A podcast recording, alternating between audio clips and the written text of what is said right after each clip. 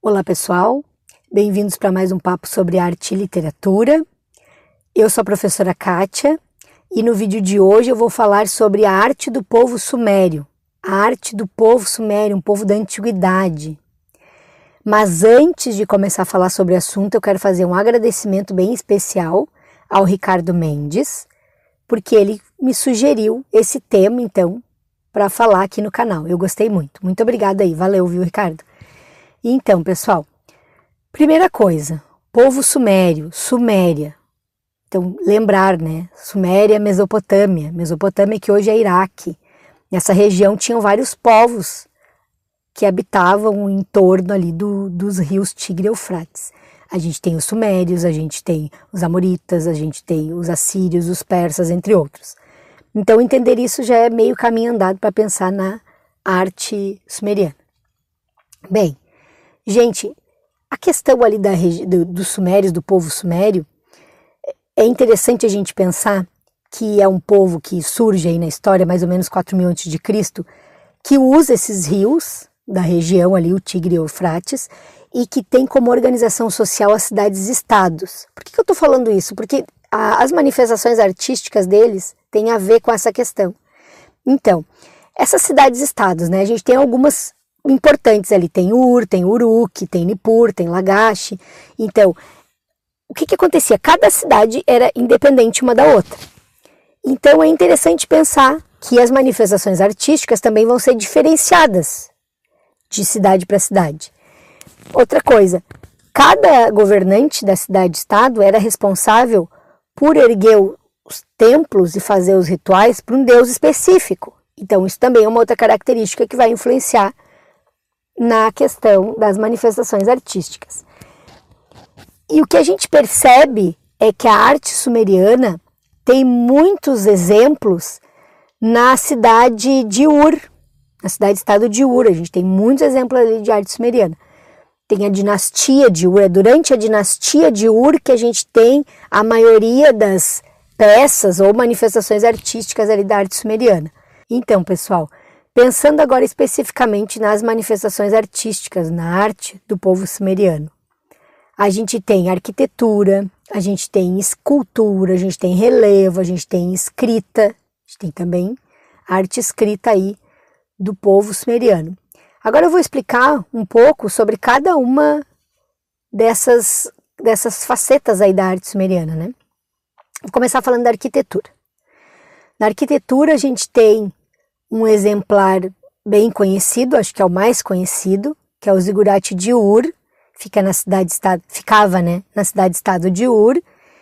Foi construído pelo rei da terceira dinastia de Ur, o rei Namu, mais ou menos em 2100 a.C. Se a gente olhar para a imagem do zigurate de Ur, a gente vai ver que ele é muito parecido com uma pirâmide egípcia, só que ele tem algumas diferenças. A primeira diferença é que ele não tem a ponta da pirâmide, né? Ele, é, ele não tem aquela ponta, ele é quadradinho em cima.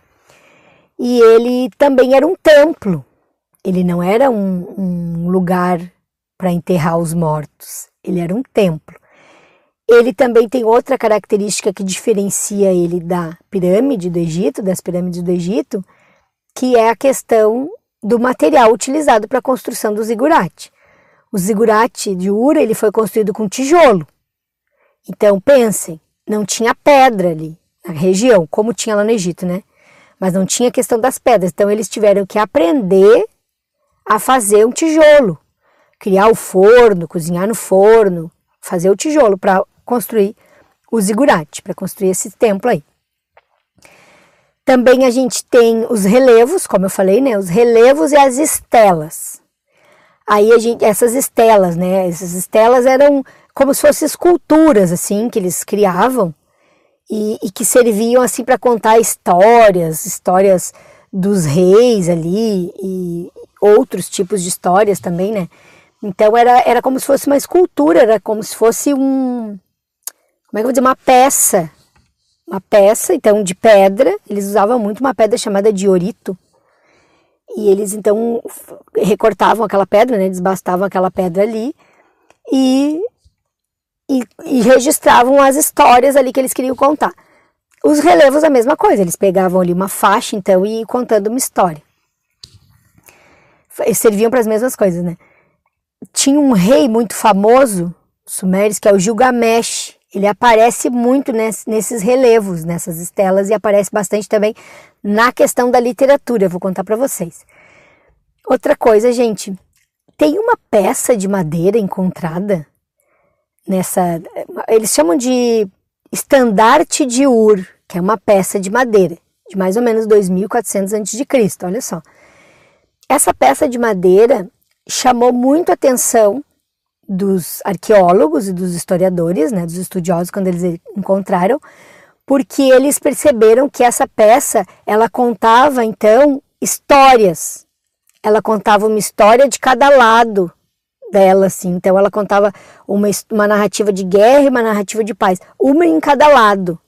Chamou muita atenção dos pesquisadores isso.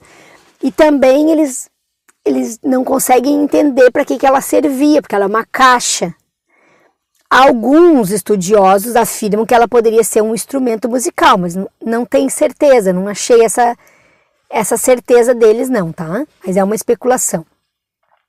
Essa caixa ela é super bem decorada, daí entra a questão da pintura ali também, sumeriana. Tem muito lápis lazuli para decorar, tem muita conchinha para decorar e eles passaram como se fosse um betume escuro, e daí deu essa questão da oposição de cores ali, ficou, ficou muito lindo assim o trabalho deles no fim. É bem, é bem estranho esse, essa peça e é bem assim instigante, né, que a gente não sabe para que que servia. Bem, mas como eu falei, tem arte escrita também, né, gente? Primeiro de tudo lembrar, os sumerianos, o povo sumério, foi o povo que que criou a primeira forma de escrita, chamada escrita cuneiforme, mais ou menos em 3 mil a.C. Isso é legal da gente pensar. E também foi o povo que escreveu, possivelmente, a epopeia mais antiga da literatura, mais antiga. Uma epopeia chamada Epopeia de Gilgamesh. Uma epopeia que foi escrita mais ou menos em 2600 a.C. E essa epopeia contava a história desse rei, rei Gilgamesh, combatendo monstros, deuses, ai, diversos obstáculos assim. E inclusive combatendo um dilúvio nessa epopeia conta essa história.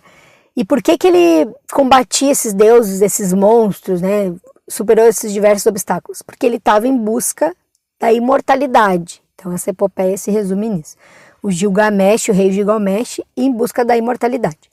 Bem, Gente, eu acho que era isso então, falar um pouco sobre arte sumeriana. Eu vou parando por aqui. Se vocês gostaram do vídeo, curtam o vídeo. Se vocês gostaram aqui do conteúdo do canal, inscrevam-se aqui no canal e ativem o sininho para receber as notificações.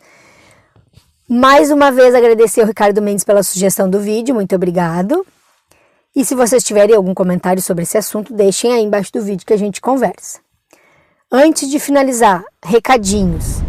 Vou deixar dois vídeos de sugestão aqui no final desse para vocês continuarem assistindo, continuarem conhecendo o mundo da arte e da literatura. E também quero falar para quem quiser apoiar o Boteco que vocês podem fazer isso clicando nesse botãozinho que vocês estão vendo aqui embaixo do vídeo, que é um botãozinho chamado Seja Membro. Cliquem aí, vejam como vocês podem apoiar o Boteco aqui financeiramente.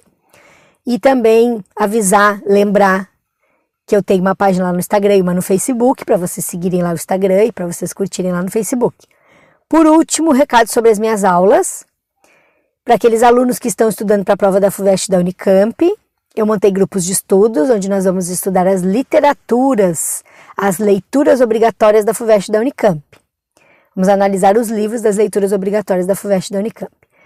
Quem quiser participar desses grupos de estudos ou saber como eles funcionam, é só mandar uma mensagem para o meu e-mail particular ou para o Instagram do Boteco que eu respondo e tiro as dúvidas. Eu vou deixar, gente, aqui no vídeo essas formas de contato, mas também vou deixar na descrição desse vídeo para quem precisar. Dito isso, então, eu vou parando por aqui. Agradeço quem ficou aí até o final do nosso papo e até a próxima.